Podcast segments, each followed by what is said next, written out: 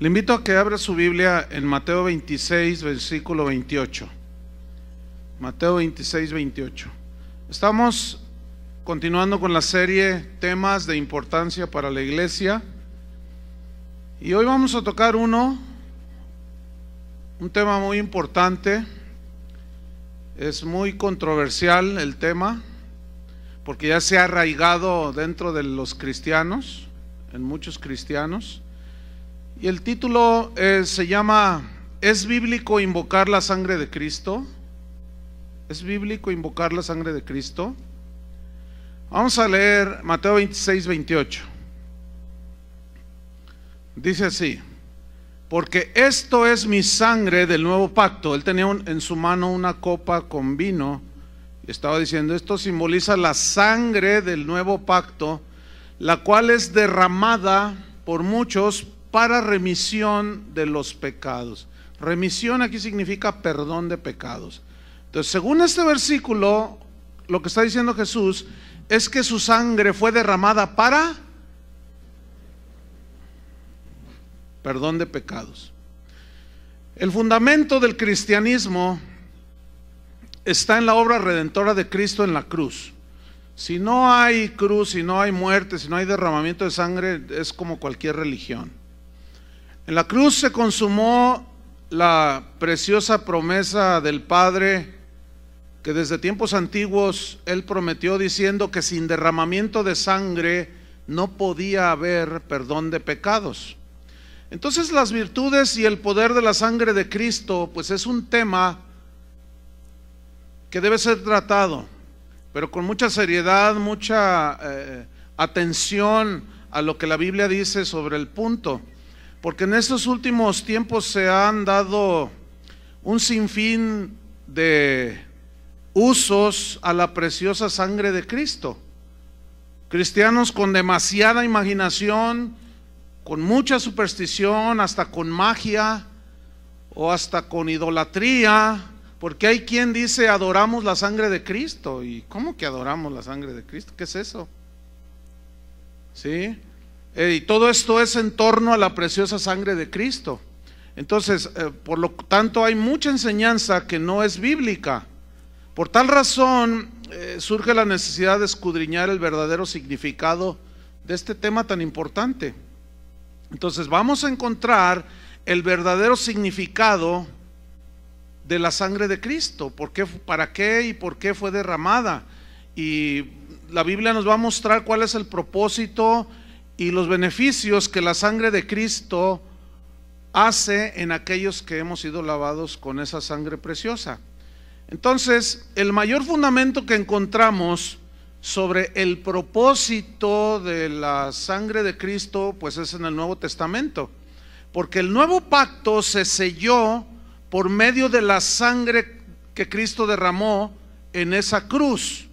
En el antiguo pacto, eran los animalitos los que eran sacrificados, ¿sí? Y, pero apuntaban hacia Cristo, el Cordero de Dios.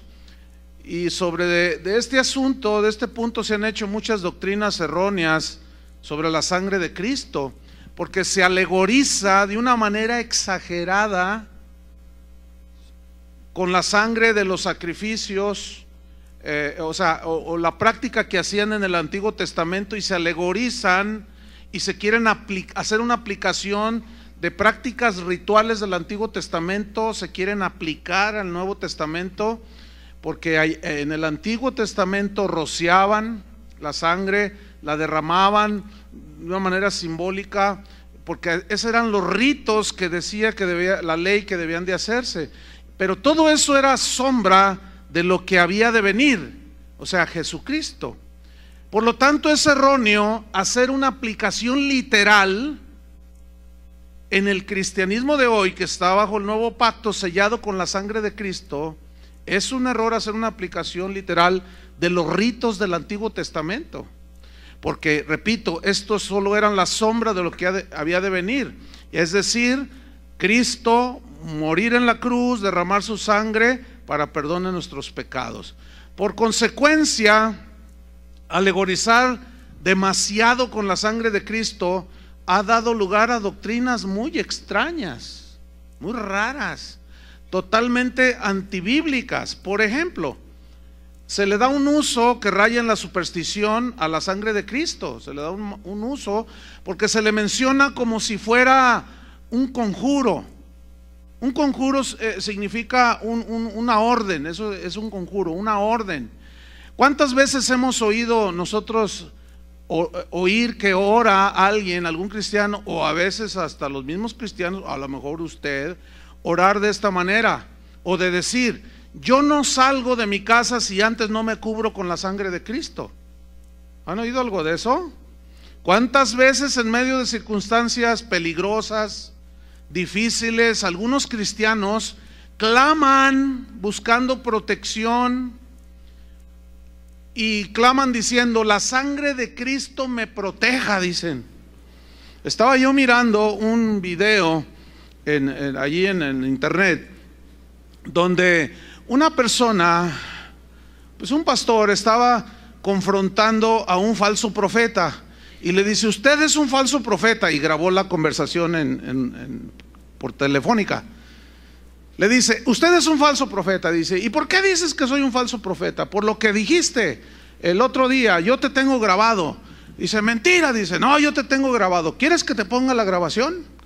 Entonces el otro dice, bueno, pues maldito seas, le dice. Y lo empieza a maldecir. Y le empieza a decir, las nueve plagas, todas las plagas de Egipto vendrán sobre tu vida. Y el, y el que estaba siendo maldecido comenzó, la sangre de Cristo me protege. Invoco la sangre de... Los dos están iguales de fallos. O sea, uno maldiciendo no debes maldecir y el otro haciendo conjuros. La sangre de Cristo me protege, la sangre de Cristo me, salva, la sangre de Cristo, invoco la sangre de Cristo y la sangre de Cristo te reprenda. Y, ¿Qué es eso? Otros oran por sus hijos cuando salen a la escuela. Te cubro, hijito mío, con la sangre de Cristo, dicen. Pero el colmo, vemos cristianos reprendiendo a los demonios con la sangre de Cristo. Ven un endemoniado y dicen, la sangre de Cristo te reprenda, dicen. Ay, Dios. Otros dicen, si me cubro con la sangre de Cristo, todo me va a salir bien el día de hoy. Si no me cubro, no me salen bien las cosas. Eso raya a brujería, hermanos, por el amor de Dios. Eso no es bíblico. Pero es tan común ya en las iglesias que algunos de ustedes ya están así, mirándome feo. Pero vamos a ver qué dice la Biblia. Imagínate que tú sales en la mañana y por las prisas se te olvida cubrirte con la sangre de Cristo. ¿Qué, va a pasar ahí? ¿Ah? No, hermanos, eh, ¿no es esto superstición?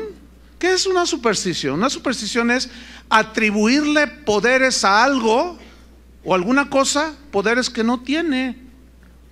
Y ahí vas tú caminando y está por la banqueta y está una escalera cruzada y tú vas a pasar por debajo y dices, no, no, no, no, porque Dicen que es de mala suerte, por favor. O se te atraviesa un gatito negro, dices, ay, el diablo, quién sabe qué cosa dicen. Hermanos, eso es típico de gente eh, supersticiosa que no conoce la palabra de Dios y desgraciadamente la superstición se ha anidado en la vida cotidiana de muchas iglesias, de muchos cristianos. ¿De dónde vienen todas estas prácticas? Pues vienen de la mala interpretación de la señal que pusieron los israelitas en los dindeles de las, de las puertas, de las ventanas. ¿Se acuerdan? Vamos a verlo ahí en Éxodo 12, versículo 22. Éxodo 12, 22. De ahí lo toman, pero es erróneo, escúcheme bien, hacer una práctica literal de algo que era sombra que apuntaba hacia la realidad que es Cristo. Éxodo 12, 22. Entonces se alegoriza y se usa la sangre de Cristo de, múltiples maneras. Éxodo 12, 22. ¿Me dan más monitor, por favor? Un poquito. Dice así, y tomando un manojo de hisopo y mojadlo en la sangre que estará en un lebrillo y untad el lindel y los dos postes con la sangre que estará en el hebrillo. Y ninguno de vosotros salga de las puertas de su casa hasta la mañana. porque Jehová pasará hiriendo a los egipcios. Y cuando vea la sangre en el lindel y en los dos postes, pasará Jehová aquella puerta y no dejará entrar al heridor en vuestras casas para herir. Ok, esa sangre que era untada previo sacrificio de animales inocentes, ¿a quién protegía? ¿A la casa o a los que estaban en la casa? Ahora, eso era porque era el, el eso tipificaba a lo que en esa ocasión los hijos de Israel no llegó la muerte por el ángel que estaba haciendo el juicio de Dios. Pero eso tipifica, obviamente, el significado, de esto era la protección de la muerte de los primogénitos, que apuntaba hacia la sangre de Cristo que nos liberaría de la muerte eterna en el infierno. Es decir, si usted está lavado con la sangre de Cristo, nada lo toca. Porque ya está con el Señor, ya está limpiado, ya está justificado.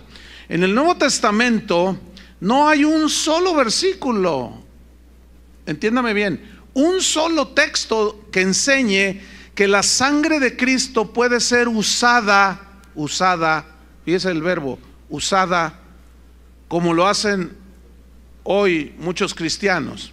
Nunca se ve en las escrituras que la sangre de Cristo sea usada para protegernos del peligro. Me cubro con la sangre de Cristo, tratando de, diciendo que me cubro del peligro, ¿verdad? La sangre me protege. Ni para reprender demonios, ni para orar por los enfermos, ni para cualquier otro propósito que no sea el perdón de nuestros pecados. No hay un solo versículo. Es decir, que usar la sangre del cordero de esa manera es darle una aplicación supersticiosa y que raya en la idolatría. ¿Por qué? Porque la Biblia no enseña nada al respecto. Repito, no hay un solo versículo que nos diga que invoquemos la sangre de Cristo. Pero sí hay muchos versículos que hablan de que invoquemos el nombre del Señor. ¿Sí o no? Y también Jesús dijo, en mi nombre echarán fuera demonios, en mi nombre pondrán sobre los enfermos sus manos y sanarán. En mi nombre, en mi nombre. Todo lo que pidieres al Padre, en mi nombre, cualquier cosa. Sanidad, provisión, protección, este, eh, bienaventuranza, lo que sea que tú desees pedir, no es invocando la sangre de Cristo sino pidiendo al Padre en el nombre de Jesús. Eso es lo que la Biblia enseña, ¿sí o no? Ahora, aquí viene una pregunta. Si, ah, eh, si esto fuera bíblico de invocar la sangre de Cristo y usarla para todo ese tipo de cosas, eh, ¿por qué los apóstoles eh, nunca lo hicieron? ¿Cuándo se ve a los apóstoles hacer semejantes declaraciones en las escrituras? Nunca. Entonces, si esto fuera bíblico, ¿por qué los apóstoles hicieron semejante omisión? ¿Me expliqué? O sea, si fuera algo bíblico, ¿por qué los apóstoles omitieron? No hay un registro en la Biblia. No hay registro en los primeros siglos de que los cristianos invocaran la sangre de Cristo para que los protegiera o los librara de los ataques demoníacos. No hay registro. Cuando aquellos mártires morían en el Coliseo romano, no hay registro que ellos invocaran la sangre de Cristo para que los protegiera. Esteban cuando era apedreado dijo, Señor, no, invocó al Señor. Le dijo, Señor, en tus manos está mi espíritu. Entonces no se ve pues que hay una invocación a la sangre de Cristo, no, pero si hay una invocación a Dios mismo, se ora a Dios, no se ora a la sangre de Cristo. Eso no es bíblico. Ahora, a continuación vamos a hacer algo que yo sé que les va a sorprender. Les voy a leer dos oraciones. Una es católica y la otra es cristiana. ¿Sí? O sea, las tengo escritas las dos aquí. Las voy a leer y usted va a, notar la similitud que hay en ambas oraciones. ¿Ok?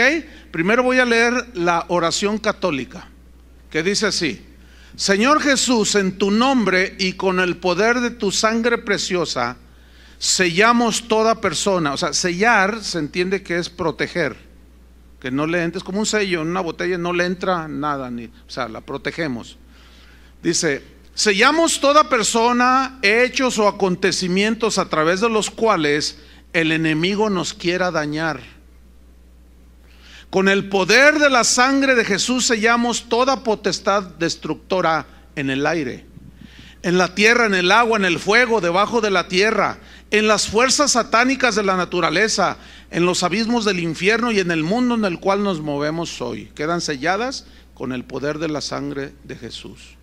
Con el poder de la sangre de Jesús rompemos toda interferencia y acciones del maligno. Te pedimos Jesús que envíes a nuestros hogares y lugares de trabajo a la Santísima Virgen acompañada de San Miguel, San Gabriel, San Rafael y toda su corte de santos ángeles. Con el poder de la sangre de Jesús sellamos los lugares en donde vamos a estar este día. Invocamos tu sangre para que queden selladas las personas, las empresas o instituciones con quienes vamos a tratar. Y lo trae un paréntesis nombrar a cada una de ellas. O sea, algo así como, hoy voy a ir al SAMS. ¿Entiende? Hoy voy al SAMS y yo por la sangre de Cristo protejo, sello.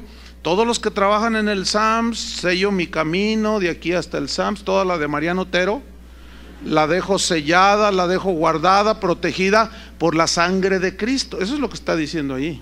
Ok, sigo leyendo. Con el poder de la sangre de Jesús sellamos nuestro trabajo material, o sea, lo protegemos. Y espiritual. Los negocios de toda nuestra familia los sellamos con la sangre de Cristo. Nuestros vehículos, las carreteras donde vamos, los aires, las vías y cualquier medio de transporte que habremos de utilizar, los sellamos con el poder de la sangre de Jesús. Sellamos nuestra casa, y todos los que la habitan. Y luego trae un paréntesis, nombrar cada una de las personas. Entonces, queda protegido por la sangre de Cristo Pepito, Pepita y Panchita. Ok. Las personas que el Señor envía a nuestra casa, también las protegemos con la sangre de Cristo. Así como los alimentos y los bienes que Él generosamente nos envía para nuestro sustento. Con el poder de la sangre de Jesús sellamos nuestras tierras Sellamos las puertas de nuestra casa, las ventanas, todas las cosas que estén en nuestro hogar, las paredes, los pisos, aún el aire que respiramos. Y en fe colocamos un círculo de su sangre alrededor de toda nuestra familia. Con tu sangre preciosa sellamos nuestros actos. Las mentes y los corazones también de todos los habitantes y dirigentes de nuestra nación a fin de que tu paz y tu corazón al fin reinen en nuestro país. Esa es una oración católica a la sangre de Jesucristo. Ahora, bueno, ¿cuántos dicen amén a eso? Te digo. Ok. Ahora, les voy a, a leer una oración cristiana. ¿Sí? Y yo quiero que ustedes pongan mucha atención para que noten la similitud de una oración que hacen cristianos que van a las iglesias como esta. ¿Sí? Dice así, Señor Jesús, hoy quiero que selles mi vida personal junto con todas mis pertenencias. Utiliza la misma palabra sellar, que es proteger. ¿sí? Protejo mi salvación con tu preciosa sangre Protejo mis sentimientos para que todos mis afectos sean cubiertos y protegidos por tu sangre. Protejo con tu sangre mis inquietudes para estar seguro de alcanzar la respuesta a mis necesidades. Protejo mi corazón con la sangre de Cristo para que no entre ningún espíritu de rencor, de amargura, tristeza o de miedo. Yo protejo con tu sangre mi voluntad para que ésta esté presta siempre a hacer el bien Protejo mi mente para que entren solo pensamientos que me permitan alcanzar el gozo, la paz y así poder vivir mejor. Protejo con tu sangre, Señor, mi cuerpo para que reciba salud, para que sea protegido del pecado y de las enfermedades, de los adulterios y de los accidentes. Protejo con tu bendita sangre mi pasado, para que toda herida que aún me haga daño sea sanada con tu bendita sangre. Protejo mi presente para que todas mis actividades sean cubiertas con tu sangre protectora. Protejo mi futuro para mis planes, proyectos, que estos sean reservados de todo ataque y toda influencia del enemigo. Protejo mi familia, mis seres queridos, mis amistades. Todos sean protegidos con la preciosa sangre de Cristo. Protejo mi economía para que se derrame abundantemente en mi vida. Este debe ser de la prosperidad, ¿no? Sello mis deudas, protejo, las protejo para que el devorador huya y desaparezcan.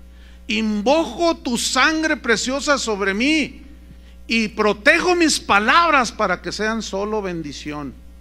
Decreto y protejo y declaro que tu sangre preciosa, aquí sí se voló la barba del hermano. Fíjense lo que dice. Decreto, declaro y protejo con tu sangre preciosa para que tu sangre me haga invisible.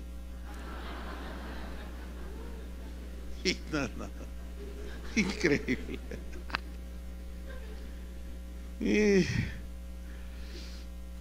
que me haga invisible cuando se nos acerque el enemigo. O sea, el diablo va a llegar y no te ve. ¿Dónde está? ¿Dónde se me escondió este?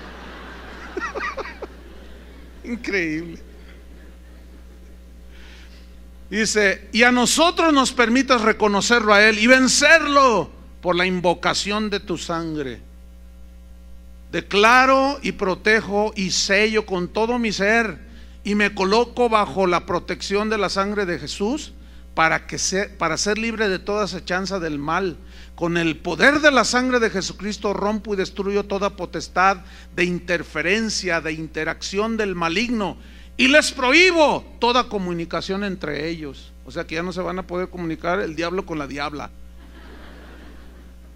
Gracias Señor por tu sangre preciosa. Gracias a ella somos preservados de todo mal. Tu sangre nos hace invisibles. Bendito y alabado seas por siempre, Señor. Amén. Pregunta. ¿Encontró alguna diferencia ahí? Alguno dirá, oiga pastor, pero a mí sí me funciona. A mí me ha funcionado. Ok, le ha funcionado. Escuche bien lo que le voy a decir. Esta es la respuesta. Nunca debemos aceptar algo porque nos funcione, sino porque la Biblia lo enseñe. Porque también funcionan las limpias que les hacen allá en San Martín. ¿O no? Funcionan muchas cosas. Pero el hecho de que funcionen no significa que debemos nosotros practicarlas. Pablo, no lo busquen, Primera de Corintios 4, 6, él dice, hermanos, yo les he presentado esto como ejemplo en mí y en Apolos. Dice, para que nosotros aprendáis a no pensar más de lo que ya está escrito o sea, nosotros los cristianos que decimos que creemos en la palabra de Dios, no debemos de pensar más allá de lo que está escrito. Pero a mí me funciona, sigue insistiendo ahí el hermano, ¿no? Ok, ok, te funciona. ¿Se acuerdan cuando Jesús dijo, en aquel día muchos me dirán, Señor, Señor, en tu nombre echamos fuera demonios, en tu nombre hicimos milagros, en tu nombre sanamos enfermos, en tu nombre hicimos esto y les diré, no les conozco, malditos al fuego eterno. Pregunta, ¿les funcionó? Sí, sí les funcionó, pero ¿de qué les sirvió que les haya funcionado? Sí les funcionó, pero eso no garantiza absolutamente nada, aún en el nombre de Jesús. ¿Se acuerdan cuando los discípulos llegaron? Señor, los demonios se nos sujetan en tu nombre, hicimos esto y lo otro. Y Jesús rápido los pone en su lugar y dice, no, no, no, no, tranquilos. No se emocionen tanto de que, de que los demonios se les sujetan. Más bien, asegúrense si sus nombres están escritos en el libro de la vida. Déjeme leerle un testimonio que está debajo de la oración católica. porque esto lo tomé allí de una página de internet. Es el testimonio, se lo voy a leer, dice, hola, mi nombre es Juan y yo soy de Venezuela. Yo nunca me imaginé el poder de la sangre de Cristo, dice. Todos los miércoles asisto a una misa de sanidad y de liberación desde hace dos años con el padre Vicente Mancini. Es muy conocido aquí por sus dones carismáticos. Ese día salí yo como a las 8 pm.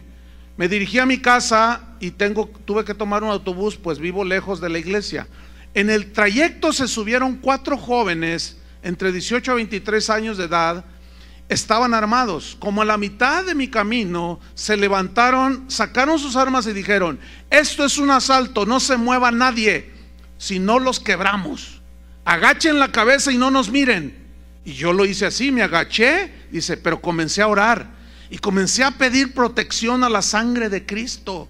Comencé a invocar la sangre de Cristo y dije, sangre de Cristo, protégeme. Manto de María, cúbreme. Estuve orando y así hasta que ellos bajaron del colectivo, se fueron, huyeron, llevamos al herido, a, dice un pasajero, no quiso entregar el dinero y le dieron un disparo. Cuando se bajaron los ampones, fuimos lo llevamos al hospital y pues todo esto lo cuento para la gloria de Dios, dice, parece increíble, dice este Juan. Pero para Dios todo es posible. Fíjese la mezcolanza, ¿eh?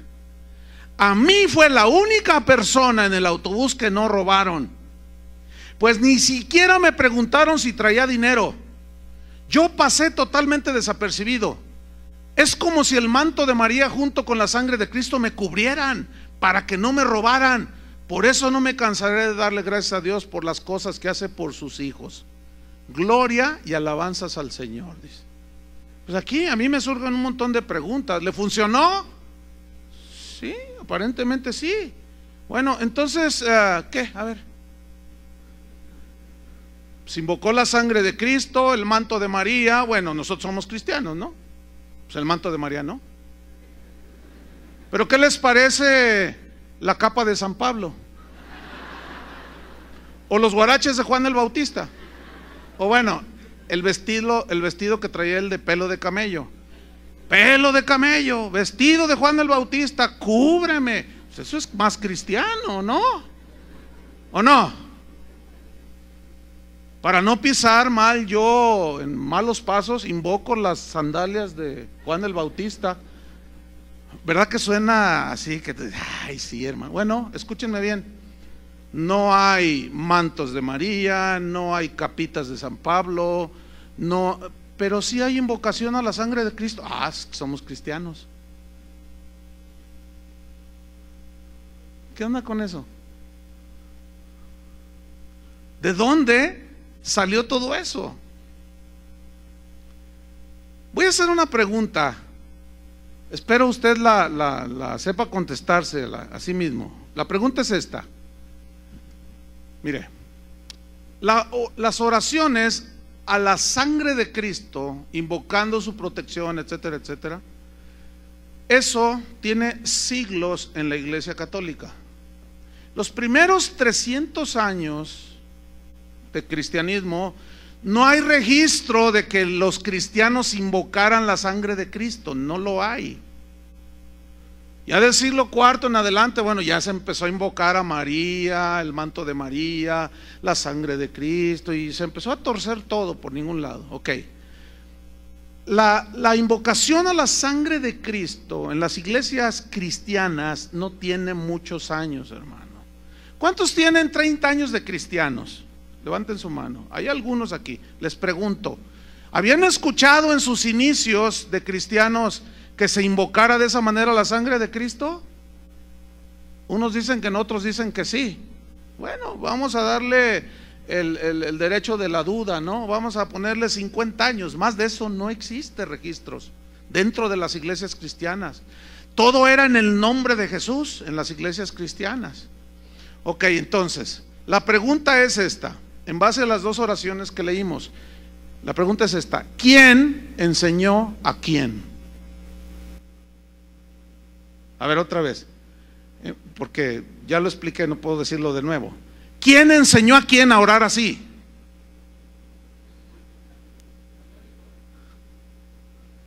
¿Quién? ¿Qué pasó?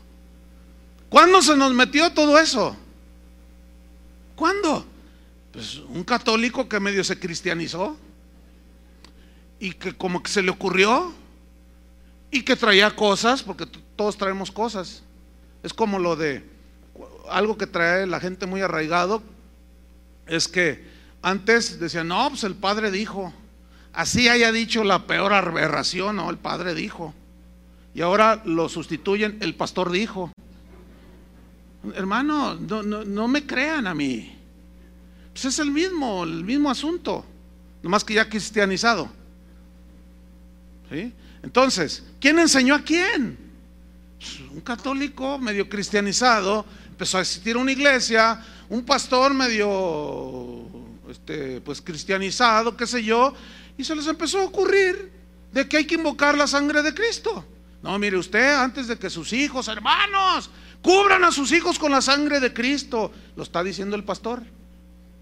Asumen que es verdadero, pero yo le, quiero decir la verdad, hermano, esa es una falacia, es un error.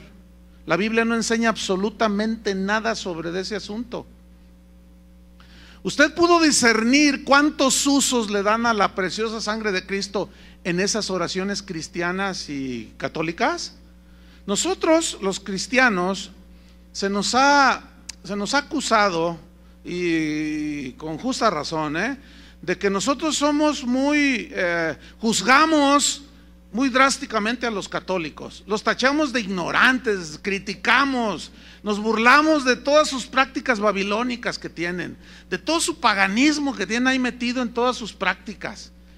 Y les decimos, ay, sí, ¿a poco, el, a poco el pan, la hostia se convierte en el cuerpo literal de Cristo? No, hombre, piénsale poquito. Entonces tú le explicas y el otro dice, ay, de veras, ¿verdad? No, hombre, no seas ignorante, idólatra. Pero nosotros, hermano, nosotros esparcimos la sangre de Cristo sobre todo tipo de objetos. Sobre la ventana, la puerta, el carro, el niño, el perro, la casa del perro. Y cuando se trata de hacer guerra espiritual, no hombre, la sangre de Cristo te reprenda. Dejamos a los demonios todos empapados de la sangre de Cristo. ¿Qué es eso? ¿Qué es eso? No, no, no, Valdes. Yo creo que está con manguera, no sé. Es que es impresionante, hermanos, cómo, cómo eh, eh, si nosotros no nos ponemos listos, se mete cualquier cantidad de cosas dentro de la iglesia. Algunos de ustedes me están viendo así como diciendo, eh, yo, yo, los entiendo, ¿eh? Están batallando toda su vida, algunos de ustedes este, este, se protegieron con las, y les funcionó. Y algunos dicen, sí. Volvemos a lo mismo. ¿Sí? Ahora fíjate. El único texto que citan los que creen en estas cosas es Apocalipsis 12:10. Vamos a leerlo. Apocalipsis 12, versículo 10. y dice, no, espérame, pastor. La Biblia sí dice que se puede hacer eso con la sangre de Cristo. Y vamos a leerlo, porque este es el, típico, es el, como es el único versículo que habla más o menos, da a entender eso, vamos a ver si realmente significa lo que algunos dicen que significa. Apocalipsis 12, versículo 10, ¿ya lo tiene? Dice así, entonces oí una gran voz en el cielo que decía, ahora ha venido la salvación, el poder y el reino de nuestro Dios y la autoridad de su Cristo, porque ha sido lanzado fuera el acusador de nuestros hermanos. ¿Quién es el acusador? Satanás. Dice el que los acusaba delante de nuestro Dios día y, y noche. Y ellos le han vencido por medio de la sangre del cordero y de la palabra del testimonio de ellos. E interpretan ellos han vencido por medio de la sangre del cordero, como que la sangre del cordero los protegió, o sea, los ah, la reprendieron, como que usaron la sangre de Cristo y parece como que dice eso, ¿verdad?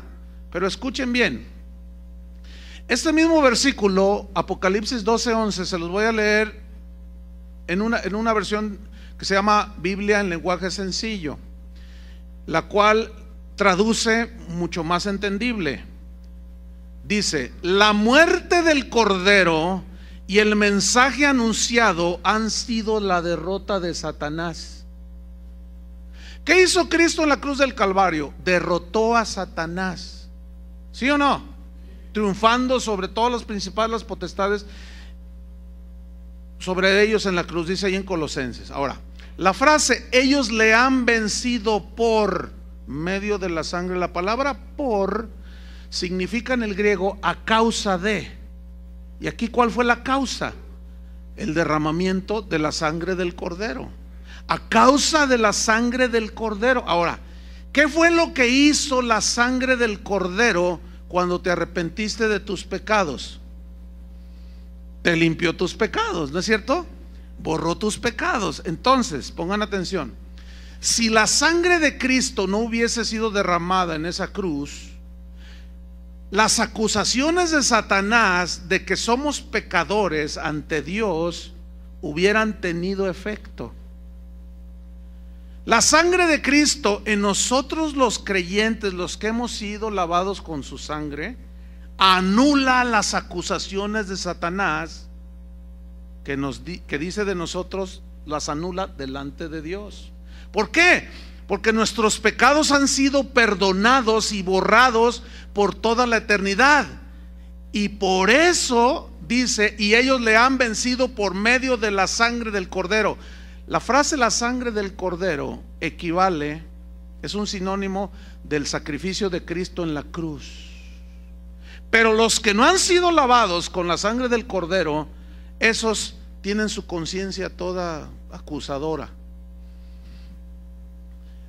Y luego dice, y de la palabra del testimonio de ellos, o sea, también significa en el griego, a causa de la palabra de su testimonio, es decir, que en base a nuestro testimonio de lo que hemos recibido cuando, cuando nos aceptamos a Cristo, nosotros confesamos a Jesús, ¿sí o no? ¿Cuántos confiesan a Jesús? Y esto es hasta la muerte y somos hechos vencedores. ¿Sobre qué? Sobre la muerte. La muerte ya nos enseñorea de nosotros, hermano. La muerte eterna ha sido vencida. ¿Cierto o no? Nosotros ahora nuestro destino es la eternidad con Dios. Entonces, ahí se aplica, pero déjeme decirle una cosa. Por eso nuestro cuerpo tiene que morir. Porque nuestro cuerpo físico tiene que morir para ser resucitado para que tenga la misma glorificación que tenía el cuerpo de Cristo.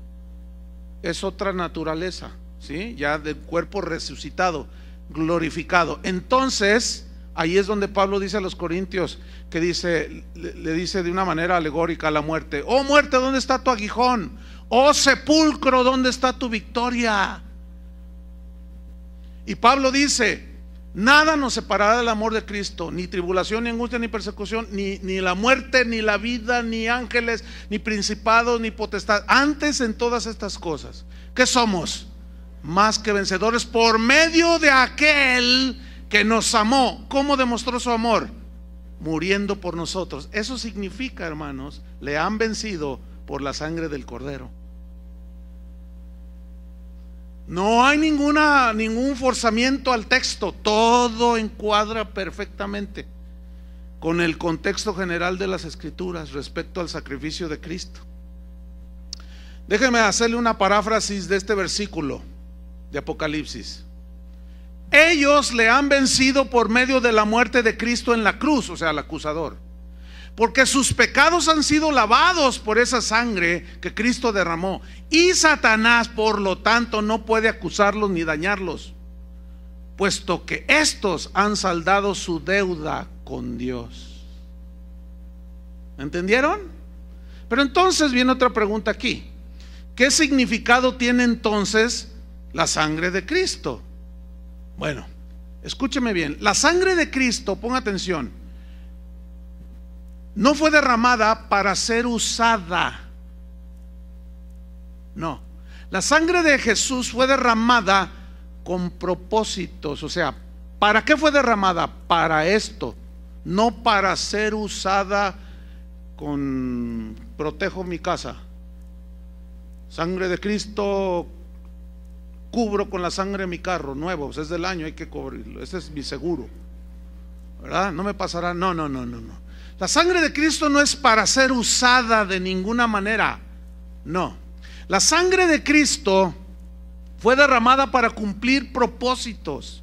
La sangre de Cristo siempre en la Biblia, siempre, digan todos siempre, siempre, siempre, siempre, siempre, escuchen bien esto, siempre.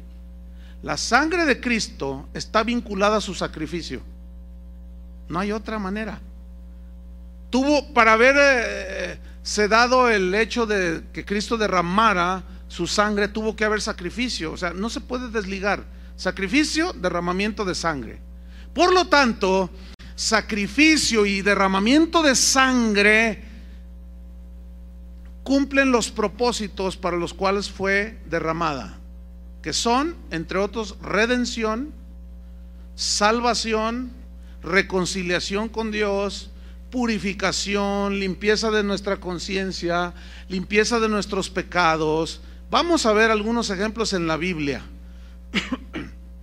de los propósitos por los cuales la sangre de Cristo fue derramada. Repito, no fue para ser usada como conjuro. Vamos a Efesios 1.5. Repito, siempre la sangre de Cristo estará relacionada con el perdón de nuestros pecados. Siempre, siempre, siempre, siempre. Efesios 1.5 al 7. ¿Ya lo tiene? Dice así. En amor, habiéndonos predestinado para ser adoptados hijos suyos por medio de Jesucristo según el puro afecto de su voluntad, para alabanza de la gloria de su gracia, con la cual nos hizo aceptables en el amado, o sea, en Jesús. Versículo 7. En quien tenemos redención por su sangre, el perdón de pecados según las riquezas de su gracia. ¿Qué, versículo? Está así medio complicado tal vez para algunos. Dice, en quien tenemos redención, esa palabra redención por su sangre, la palabra redención es una palabra que usaban que significa pagar un precio, pagar un rescate. Eso significa redención. Y esta, esta palabra se usaba cuando gente buena iba a, a los mercados de los esclavos y compraba esclavos. En aquel tiempo así se usaba. Entonces llegaba un hombre rico y bueno y compraba 20 esclavos. ¿Cuánto por estos? Tanto. Entonces pagaba, se los llevaba a su hacienda y les decía, miren, ¿saben una cosa? A mí no me interesa tener esclavos. Yo les doy la libertad. Yo ya pagué el precio por su libertad. Vayan y disfruten su libertad. Bueno, esa palabra, redención, Pablo la rescató para hacer una aplicación a lo que Cristo hizo por nosotros en la cruz. O sea, la palabra redención no es una palabra eminentemente religiosa. ¿Me, expliqué? No, no, tiene su significado literal, ya lo expliqué. Entonces dice aquí, en quien tenemos el pago de nuestra libertad. ¿Y ese pago qué fue? Dice Pedro en su primera carta que nosotros fuimos rescatados de nuestra vana manera de vivir, pero no con oro o plata, sino con la sangre preciosa de Cristo. ¿Cuál fue el precio que Cristo pagó de nuestro rescate? La sangre de Cristo. ¿Para qué? Dice. Para el perdón de pecados. Ese para habla del propósito por el cual tuvo que derramar su sangre. Ahora, ¿por qué la sangre? Según la Biblia y también la ciencia corroboran que cuando una, un bebé es concebido en el vientre de la madre, reproduce los genes de ambos, del padre y de la madre. Eso es un hecho científico. Bien. Pero también la Biblia dice, por otra parte, ahí en Romanos, por cuanto todos pecaron, así la muerte pasó a todos los hombres, por cuanto todos pecaron. Ese verbo pasó, o esa palabra pasó, significa se transmitió. ¿Qué se transmitió? la inclinación a pecar, la naturaleza pecaminosa. San Agustín lo llamó el pecado original. O sea, ya nacemos con la tendencia hacia lo malo. Por eso es que a los niños no se les enseña a hacer lo malo, sino lo bueno, porque lo malo lo hacen por naturaleza. Ahora, Jesús tuvo que haber sido concebido de una manera sobrenatural, no por relaciones de un hombre de José con María. ¿Por qué? ¿Cómo fue esto? Ahí es donde interviene el Espíritu Santo de Dios. Dice que vino el Espíritu Santo sobre María y le dijo, y el ángel le anunció, ¿verdad? El santo ser que nacerá será llamado Hijo del Altísimo. ¿Qué fue lo que hizo el Espíritu Santo? Escuchen bien. Puso la semilla, en el original dice que puso el semen, no, no que Dios es hombre, porque son palabras que, eh, que se usan así para que nosotros podamos entender, porque Dios no es hombre. Pero puso la semilla en el vientre de María, por lo cual Jesús no iba a tener sangre contaminada con el pecado, ¿me entendió? Por eso fíjese, desde el Génesis hasta el Apocalipsis, siempre desde el Génesis cuando Dios cubrió a Adán y a Eva con aquellas pieles de animales que Dios mismo tuvo que sacrificar para cubrirlos, ya estaba hablando del sacrificio de Cristo. ¿Me está entendiendo? Corren los años, llegamos al tiempo del Éxodo. Sacrifican un cordero, el cordero de la Pascua. ¿Quién es el cordero de Dios que quita el pecado del mundo? Jesucristo. Entonces, por eso es que la sangre de Cristo, al no ser contaminada con pecado, es la única que nos puede limpiar. La sangre de los animales, de los sacrificios del Antiguo Testamento, no borraban los pecados, nada más los cubría. Y dice la Biblia que los sacerdotes cada año que hacían eso, siempre que hacían la Pascua, dice que era un recordatorio de los pecados.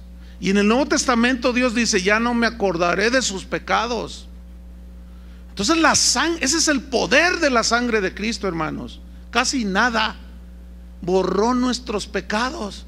Pero escúchenme, no es para usarla como fetiche. No es para usarla en, declaraciones son conjuros, yo declaro esto y yo me protejo y yo sé, hasta invisible me hago por el amor de Dios. Romanos 8, versículo 9. Vamos a otro ejemplo, Romanos 8, 9.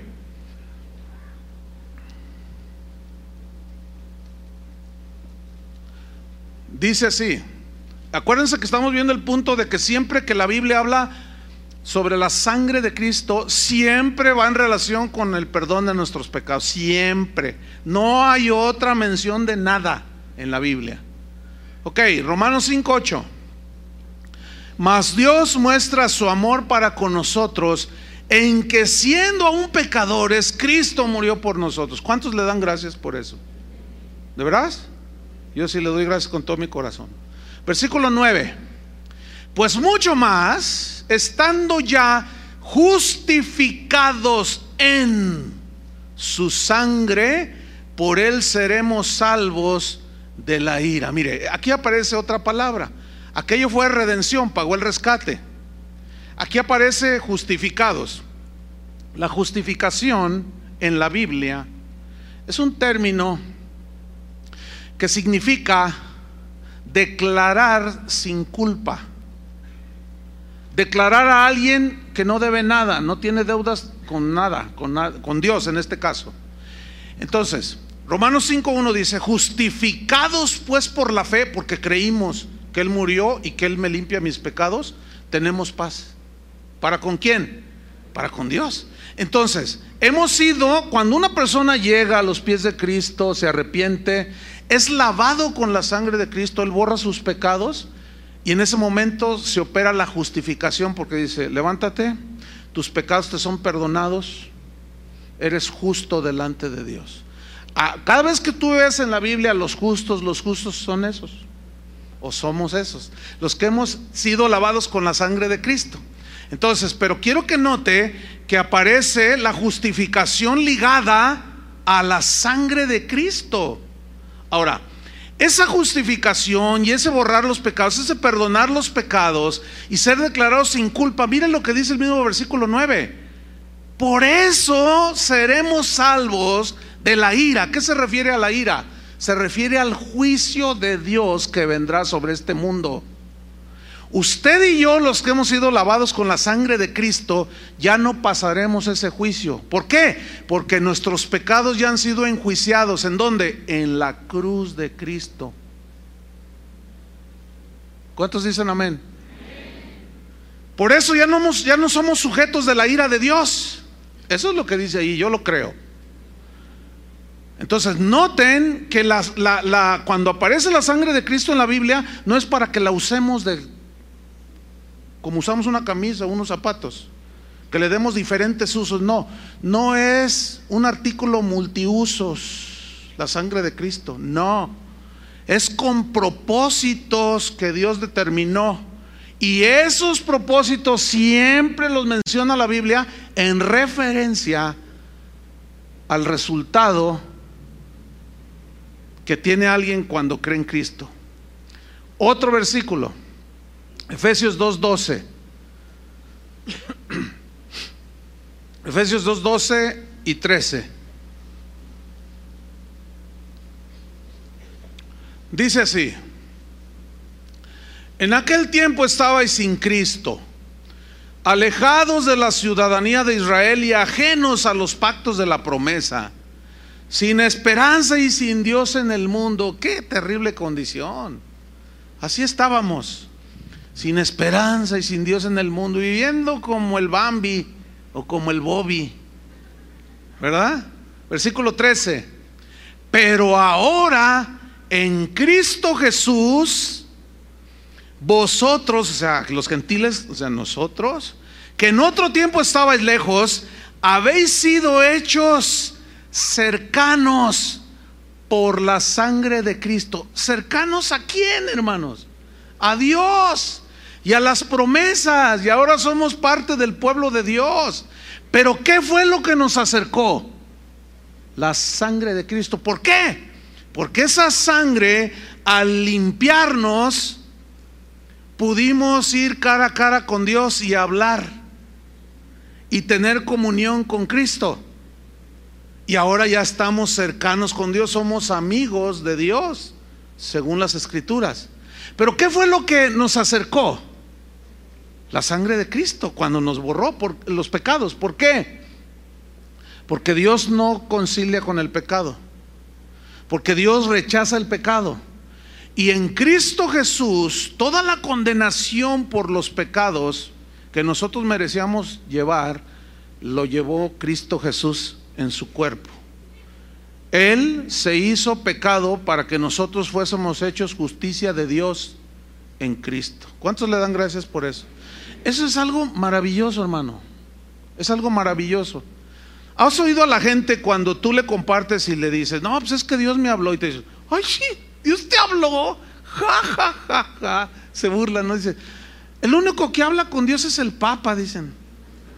Puras papas, dicen, ¿no? O sea, se les hace algo, ay, ¿a poco tú hablas con Dios? Pues sí, fíjate, ¿cómo lo ves? Sí. ¿Y en base a acá? ¿En base a qué o qué? ¿De qué privilegios gozas que tú hablas con Dios? Pues no, no es un privilegio, es un privilegio, pero no es algo que yo me gané, sino es algo que Él me regaló porque creí, que Él murió por mí, su sangre me limpió, eh, me justificó, pagó el rescate, yo merecí irme al infierno, pero Él fue y me compró y me rescató, me justificó, me hizo libre, me acercó a Él y por eso ahora es mi Padre es mi papá. Entonces yo cada vez que tengo una necesidad voy con él cara a cara y le digo, Padre, fíjate que así, así, así, así.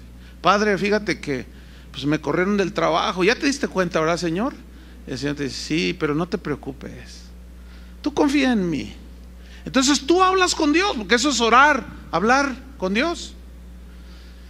Nos hizo cercanos. ¿Cuántos están cercanos a Dios?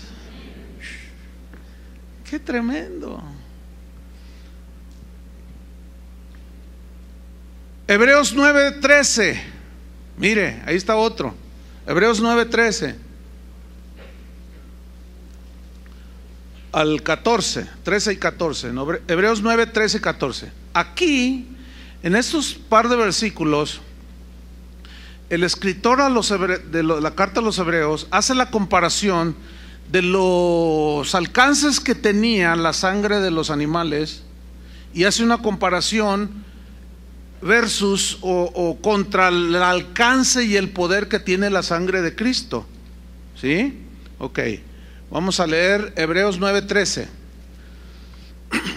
Porque si la sangre de los toros y de los machos cabríos que se ofrecían en el sacrificio y las cenizas de la becerra rociadas a los inmundos, o sea, a los pecadores, porque la, ¿se acuerdan que leímos eh, que desde la Pascua que Dios instituyó con Moisés allá en Egipto, ellos, ellos tomaban hisopo, que era una rama, sacrificaban el animal, lo, depositaban la sangre en un lebrillo, mojaban la, el hisopo, la rama, y la rociaban así, la lanzaban. ¿Se, ¿Se, ha fijado lo de la agüita bendita? O sea, no, es en serio, ¿eh? de allí viene. O sea, fíjese, ¿eh? o sea que el rociar. Entonces, se hace una aplicación de algo que, que no tiene ya aplicación en el Nuevo Testamento. Entonces, el sacerdote rociaba y simbólicamente rociaba los inmundos, dice. Entonces, simbólicamente los pecados eran cubiertos, pero permanecían en la gente. ¿Por qué? Porque la sangre de los animales no tienen poder para borrarlos. Pero esa sangre apuntaba hacia cuál sangre? La sangre de Cristo. Entonces sigo leyendo. Si la sangre de los toros, de los machos cabríos, las cenizas de la becerra rociadas a los inmundos, santifican para la purificación de la carne, versículo 14, ¿cuánto más, qué? La sangre de Cristo. Ponga atención. El cual, o sea, Cristo, mediante el Espíritu Eterno, se ofreció a sí mismo sin mancha a Dios. Limpiará vuestras conciencias de obras muertas para que sirváis al Dios vivo. ¿Qué hizo la sangre de Cristo? Pagó el rescate. Nos justificó, ¿cierto? Borró nuestros pecados, pero limpió nuestra conciencia. ¿Cómo está su conciencia? ¿Usted puede dormir tranquilo? Yo sí. ¿Por qué? Porque yo no tengo deudas con Dios. Ahora, si, oh, bueno, no quiero tocar este punto hasta el siguiente versículo, para no, no, este, adelantarme un poco. Pero este versículo 14 se lo voy a leer en la versión Palabra de Dios para todos. Dice, pero la sangre de Cristo puede hacer muchísimo más que la sangre de los animales. Dice, se ofreció Cristo a Dios como un sacrificio perfecto por el Espíritu Eterno. Su sangre purifica nuestra conciencia del mal que hicimos para que de esta manera podamos ahora servir al Dios vivo. ¿Lo entendieron? O sea, la sangre de Cristo nos libera ya, después de haber borrado nuestros pecados, de la culpabilidad. ¿Saben que los psicólogos, algunos me dicen, tú, duro con los psicólogos? Bueno, lo que pasa es que los psicólogos tienen unas aseveraciones totalmente antibíblicas, como yo lo he demostrado. Algunos dicen, hay un mal que aqueja a la humanidad, dicen los psicólogos, y es ese sentido de culpabilidad que tienen. Dice, pero no hagan caso, ese es un mal que todos tenemos. Por lo tanto, no haga caso de la culpabilidad. Viva la vida y la gente sigue culpable. ¿Por qué? Porque su conciencia lo acusa. Entonces va el psicólogo o la persona que necesita el consejo del psicólogo eh, porque se metió con la secretaria, entonces el matrimonio ya anda trastabillando, los hijos ya no le quieren saludar al papá, entonces ya anda todo confuso, el negocio se le empieza a venir abajo y va a parar al psicólogo. Entonces, es que fíjese que es que hice algo que no debí de haber hecho. No te preocupes, compadre. Eso a cualquiera le pasa. Mira, para que te olvides de eso, lánzate unas vacacioncitas a Puerto Vallarta. ¿Qué están haciendo? Tratando de evadir la culpabilidad que sienten las personas. Por eso dicen, tú no eres culpable. Las circunstancias, tu papá, tu tío, tu primo y hasta el perro. Todos son culpables menos tú. Pero eso ya lo debatimos hace un, un par de reuniones. Y precisamente la obsesión de los psicólogos porque la gente no sienta culpabilidad confirma que el ser humano se siente culpable por sus pecados. Pero esa culpabilidad, esa condenación se va. ¿Cuándo, mis estimados oyentes? ¿Cuándo? Cuando la sangre de Cristo limpia tus pecados. ¿Cuántos le dan gracias a Dios por eso? ¿Cuánto más, dice la sangre de Cristo, limpiará sus conciencias de todo lo malo que hicieron para que ahora puedan servir al Dios vivo?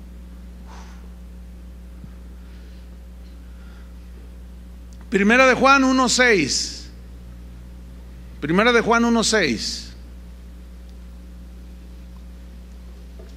Dice así. Si decimos que tenemos comunión con Él, ¿cuántos tienen comunión con Él? Ah, muy bien, felicidades, gloria a Dios.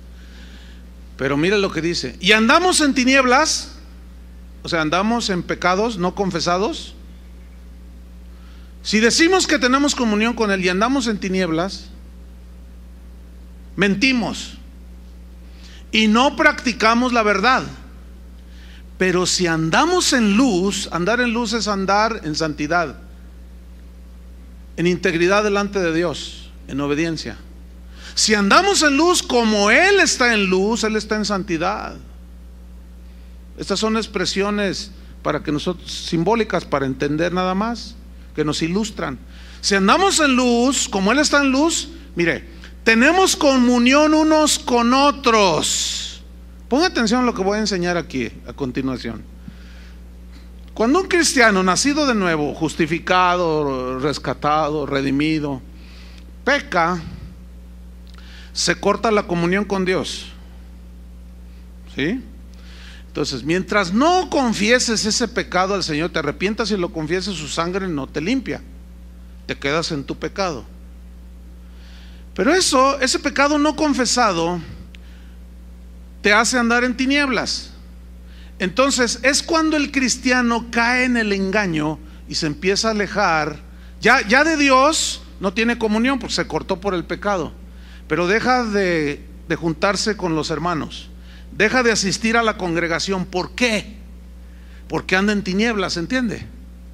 Cuando tú veas que alguien se aparta, ya no viene, no lee su Biblia, no ora y te lo encuentras por allí. Oye, ¿qué pasó? No te viste. Ah, lo que pasa es que allí todos y empiezan a soltar todo el veneno. Ese tiene la comunión cortada con Dios. Por eso no puede tener comunión con un cristiano que camina bien con Dios. Porque ¿cómo va a tenerla? No la puede tener con Dios tampoco con el hermano, porque la vida recta de este hermano, yo no lo puedo saludar, no puedo tener comunión así de, oye, ven, te invito a mi casa a comer. No puedo tenerla porque su vida justa y limpia y, en santidad que está viviendo me recrimina mi conciencia. ¿Me expliqué? Entonces dice, tenemos comunión unos con otros. O sea, tú caminas en santidad, en rectitud y mira lo que hace la sangre de Cristo. Y la sangre de Jesucristo, su Hijo, ¿qué? nos limpia de todo pecado. O sea, para que tú vuelvas a tener comunión con el Padre y comunión con la iglesia, con los cristianos, ¿qué tienes que hacer? ¿Qué tenemos que hacer cuando pecamos? Confesar nuestros pecados. Y esa sangre, ¿qué hace? Nos limpia de todo pecado. Ese es el poder que tiene la sangre de Cristo. Por último, mire, Hebreos 10, 17. Ese por último, es que todavía me quedan 15 minutos. ¿eh? Hebreos 10, 17 dice así. Aquí está otro, otro versículo. Acuérdense que estamos viendo que cada vez que aparece la frase la sangre de Cristo es en relación con nuestros pecados y a lo que el resultado de haber creído. justificación, redención, etcétera. Hebreos 10, 17. ¿Ya lo tiene? Dice así. Y añade, está hablando Dios aquí, y nunca más me acordaré de sus pecados y transgresiones. ¿Qué, qué quiere decir nunca más? Eso. Nunca más, dice Dios, me voy a acordar de tus pecados y de tus transgresiones. Versículo 18. Pues donde hay remisión de estos, o sea, donde hay perdón por la sangre de Cristo, dice, no hay más ofrenda por el pecado. Pero yo quiero enfatizar aquí, nunca más me acordaré de tus pecados y de, de tus transgresiones. Si Dios no se acuerda, ¿por qué tiene, Él tiene el poder como de borrarlo de su mente? Porque Él es Dios. ¿Por qué lo deja en nuestra memoria? Para que no nos olvidemos de dónde nos sacó el Señor. Por eso Dios lo dejó aquí. Yo me acuerdo de lo que hice antes de ser cristiano, pero mi conciencia ya no me acusa, porque ya fue limpiado, ya fui lavado con la sangre de Cristo. Pero aquí está, para que no se nos olvide que no es por mi justicia que fui perdonado ni lavado, sino por su misericordia, por su gracia. Entonces, si Él no se acuerda, escúcheme bien hermanos, hay un error muy común que cometen algunos cristianos. Y es este tú pues caminas con el Señor y empiezas a, a, portarte ya de una manera sincera, clara, transparente, entonces tienes que crecer en inteligencia y en sabiduría. Y yo les recomiendo el mensaje del jueves, que hablé sobre la parábola de los dos deudores. Por favor, escuchen ese mensaje. Necesitan oírlo. No todos vienen los jueves.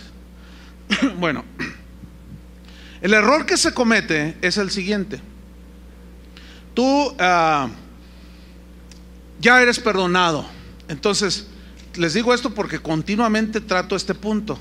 Entonces me preguntan por internet o personalmente, me dicen, oiga pastor, fíjese que yo conocí a Cristo hace dos años, pero pues usted, usted entiende, antes de yo ser cristiano, como todos, yo cometí muchas cosas feas, dice. Es más, yo le fui infiel a mi esposa, me decían, esto es común. Dice, entonces yo le quiero decir a mi esposa que le fui infiel. Yo le digo, ¿sabes una cosa? ¿Por qué traes a la memoria algo que ya el Señor borró? No, pero yo quiero ser sincero. Ok, fíjate bien lo que te voy a decir. Tú trae a la memoria aquello que fue borrado y vas a ver las broncas que te metes con tu esposa. ¿Eso es esconderle algo? No. No, porque Dios ya lo borró. Traten de entender qué significa ya lo borró. Ya ni Él se acuerda. Y tú lo traes a la memoria a una persona que tiene una naturaleza dada a la amargura, al enojo, a la ira, al rencor. Y tú le dices, oye amorcito, pues no era lo que yo pensaba. Tú, pensaste que yo era. Fíjate que pues te engañé con Bartola, con Panchita y con Gonzalita Gutiérrez. ¿Qué? Con ellas tres. Soy sincero para que sepas. ¿Vieran cuántos problemas de esos he, tratado? Porque luego los, los, andan dejando, los andan abandonando. ¿Todo por qué? Porque trajeron a la memoria algo que Dios ya borró. Ahora, si eventualmente después de que son cristianos sale por ahí algo, ese es otro, este es otro asunto. Esas son las consecuencias de nuestros pecados que fueron borrados y perdonados, pero hay que enfrentar las consecuencias. Pero no andarle diciendo a todo el mundo, ¿quién fuiste tú? Ay, fui bien malo. Imagínate, tú aquí conoces a un hermano. Entonces le digo, fíjate hermano que me quedé sin trabajo. Ah, yo tengo una empresa. ¿Qué sabes hacer? No, pues esto, justo lo que, lo que em, necesito. Te doy el trabajo, te voy a dar un buen puesto, te voy a dar un buen sueldo. Y gracias, Padre. Gracias, Señor. Este, pues gracias, hermano. Entonces, pues ya te cae en gracia y todo. Entonces tú dices, mire, yo me quiero sincerar con usted. Le voy a contar mi testimonio. Fíjense que yo en todas las empresas que trabajé era bien tranza. Yo fraudé, a todas me las fraudé. A una le robé un millón, a otra medio millón. Nunca se han dado cuenta porque soy re bueno. Pero me di cuenta que Dios sabía. Entonces, ese es mi tremendo testimonio. Y el otro ya te empieza a ver, dice, Dice, ay Dios. Ya, ya la regaste, hermano. ¿Qué tienes que andar contando tu testirollo? Por eso todo eso de que mañana vamos a dar el testimonio, quién sabe qué, olvídate. ¿Para qué traer a la memoria las cosas pasadas? Simplemente, como decía Pablo, yo fui un perseguidor de la iglesia, fui el peor de los pecadores, ya, ahí muere, yo me extiendo a la meta. Ya todo lo demás lo tengo por atrás. Ya ahora me extiendo a la meta. Dejen ya todo atrás, hermanos. Entonces, mira lo que dice aquí. Ya no me acordaré, tampoco te acuerdes tú, hermano. ¿Por qué? Porque donde hay remisión de perdón de pecados ya no hay más ofrenda. Y mira el versículo 19. Así que, hermanos, teniendo libertad para entrar en el lugar santísimo por la sangre de Jesucristo, por el camino nuevo y vivo que Él nos abrió a través del velo, esto es, de su, de su carne, aquí carne significa de su muerte, de su sacrificio en la cruz. Mira qué versículo, hermano.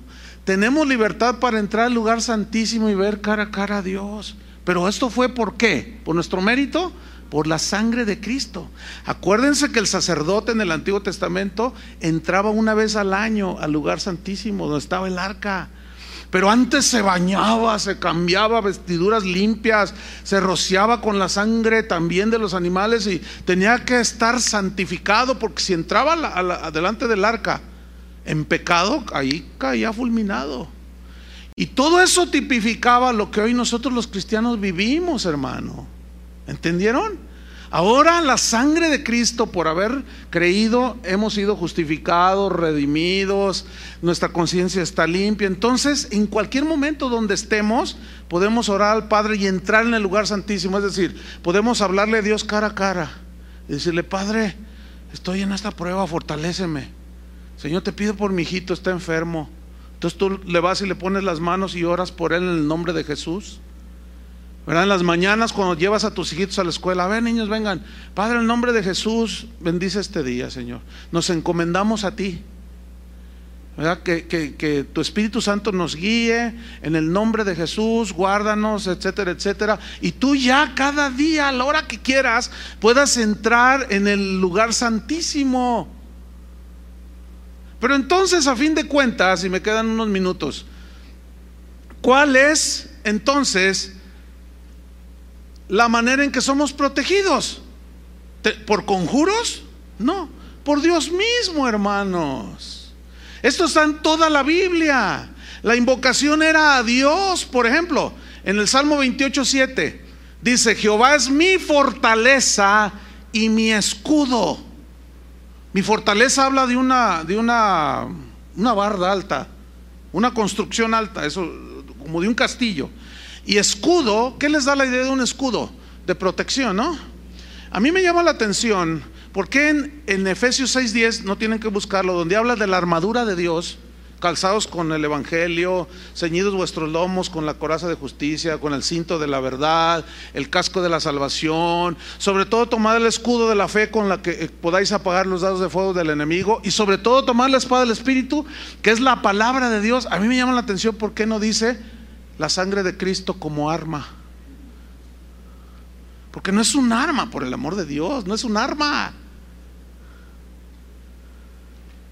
Entonces, ¿qué es lo que nos... ¿Cómo resistió Jesús a Satanás? Con la palabra, con la fe, el escudo de la fe.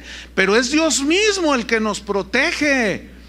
Mira, en el Salmo 119, 114 dice, mi escondedero y mi escudo eres tú mi escondedero. Esa palabra escondedero habla de, una, de un lugar de refugio, de un lugar que te protege. Por ejemplo, tú estás, andas en las montañas nevadas y de pronto se viene una avalancha. Entonces a 50 metros delante de ti, pues viene a, medio kilómetro la avalancha a 300 kilómetros por hora. Entonces está una roca de 6 metros de alto, enorme entonces, si tú corres hacia atrás, no te va a alcanzar la avalancha. Pero si corres hacia esa roca, tú te pegas a la roca y te afirmas en él y la avalancha golpea, ¡ah! ni siquiera se mueve la roca. Esa es la idea aquí, de una roca. ¿Quién es la roca? Cristo, que nos protege. ¿Quién es el que nos protege? Cristo. Jesús dijo, nadie los arrebatará de mi mano. ¿No dijo eso? Yo estoy con vosotros todos los días hasta el fin del mundo. No tengan temor. Yo estoy con vosotros. En el Salmo número 91 dice, el que habita al abrigo del Altísimo, ¿qué? Morará bajo la sombra del Omnipotente. Morar bajo su sombra es morar bajo el Todopoderoso, imagínate nada más. ¿Quién es el que nos protege? Dios, pero nosotros tenemos que estar bajo Él, no con conjuros ni nada de eso. Diré yo a Jehová, esperanza mía y castillo mío. Ese castillo mío es otra referencia a, a, un lugar alto, fortalecido, ¿sí? Un castillo que muy difícilmente el enemigo penetraba. Dice, mi Dios en quien confiaré. Él te librará del lazo del cazador, de la peste destructora. Con sus plumas te cubrirá y debajo de sus alas estará seguro. Esto es un lenguaje poético, obviamente, porque Dios no tiene plumas, no es pollo ni pato. Digo, porque luego algunos hermanos dicen, no, hermano, ¿qué, ese es un lenguaje poético que habla como cuando Jesús dijo, ¿cuántas veces quise juntarlos como la gallina junta sus polluelos para protegerlos, ¿no? Bajo su sal. Habla de protección y es un lenguaje hermoso, poético. Pero luego dice, versículo 5, no temerás el terror nocturno. terror nocturno. Y muchos de ustedes tienen un temor, tienen miedo. No quieren entrar ni a la cocina porque está oscuro. Y luego empiezan, la sangre de Cristo me espérate, no hombre, olvídalo. No, no, no, la Biblia dice que el que tiene temor no ha sido perfeccionado en Dios, porque Dios es amor. Tienes que conocer más a Dios, de que es capaz de protegerte y de librarte. Si no lo conoces vas a tener miedo. Ay, el chupacabra, Señor. No, hermanos. No, y muchos, de, verdad, ¿eh? muchos de ustedes son presas del temor y del miedo. ¿Sí? Pero ¿qué dice aquí? No temerás el terror nocturno. Pues que ahí anda la llorona. Bueno, pues nomás dile que le baje porque me puede despertar, pero puede llorar todo lo que quiera la llorona. No temerás el terror nocturno. ¿Qué habla de eso? De seguridad, ¿no es cierto? Dice, ni pestilencia que ande en oscuridad, ni mortandad que en medio del día destruya. Caerán a tu lado mil y diez mil a tu diestra, mas a ti no llegará, aunque algún día te tocará. ¿Sí o no? Porque fíjate, ¿has oído esos que dicen, yo reprendo la muerte? ¿Han oído eso? Dice, reprende a la muerte, dicen. Cúbrete con la sangre de Cristo, reprende a la, la muerte, no tiene nada que ver conmigo. ¿Cuántos años tienes, hermano? 1825 años. Porque, porque yo me protejo y reprendo a la... Hermanos, ¿dónde se nos enseña a reprender a la muerte, verdad? Díganme, ¿dónde? Pedro le dijo a Jesús, Señor, que eso ni te acontezca. Quítate, Satanás, le dijo. No pones tu mira en las cosas de arriba de, de Dios, sino en las cosas de aquí de los hombres. Es necesario que yo muera. Es necesario que muera este cuerpo. Y estamos ahí enfermos y todo, y, salen los, los, atadores y los decretadores y todos esos conjuradores. Y no, no aceptes la muerte, no, no aceptes la muerte, que no es dueño él. Entonces, no, si les digo que estamos infiltrados con un montón de cosas, Dios cuando se lleva a alguien es porque ya es, era su voluntad. Satanás no se lleva a ningún hijo de Dios porque no tiene autoridad sobre nosotros. Amén. Entonces terminamos, termino con esto. Cualquier cosa que necesitemos, sanidad, ¿qué necesitas? Provisión, un trabajo. ¿Qué necesitas cuando te enfrentas en un demoniado? Echarle fuera a los demonios. Está siendo atacado tu vecino, te puso una, qué sé yo, cuánta cosa. Necesitas que Dios salga a tu, en tu defensa. ¿Qué necesitas? Cualquier cosa que necesitas, debes de pedirla al Padre en el nombre de Jesús. Amén. Y jamás invocando la sangre de Cristo.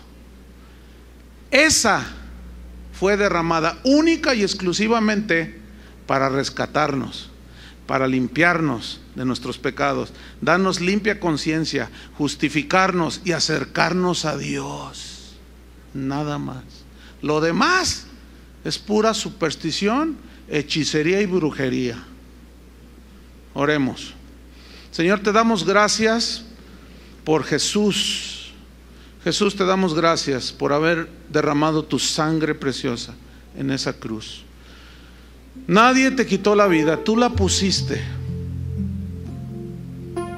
para salvarnos a nosotros. Gracias Padre porque de tal manera nos amaste que tuviste un acuerdo con tu Hijo Jesús. Jesús, gracias. Porque aún siendo igual a Dios, no estimaste, no estimaste el serlo, sino que te humillaste y tomaste forma de hombre. Y viniste a este mundo a morir por nosotros. Y ahí en esa cruz, tu sangre fue derramada gota a gota. Esa sangre sin contaminación de pecado. Esa sangre preciosa que al creer cada uno de nosotros fuimos rescatados, justificados, limpiados y acercados a Dios. Qué maravilla, Señor. Por eso es que estaremos eternamente agradecidos.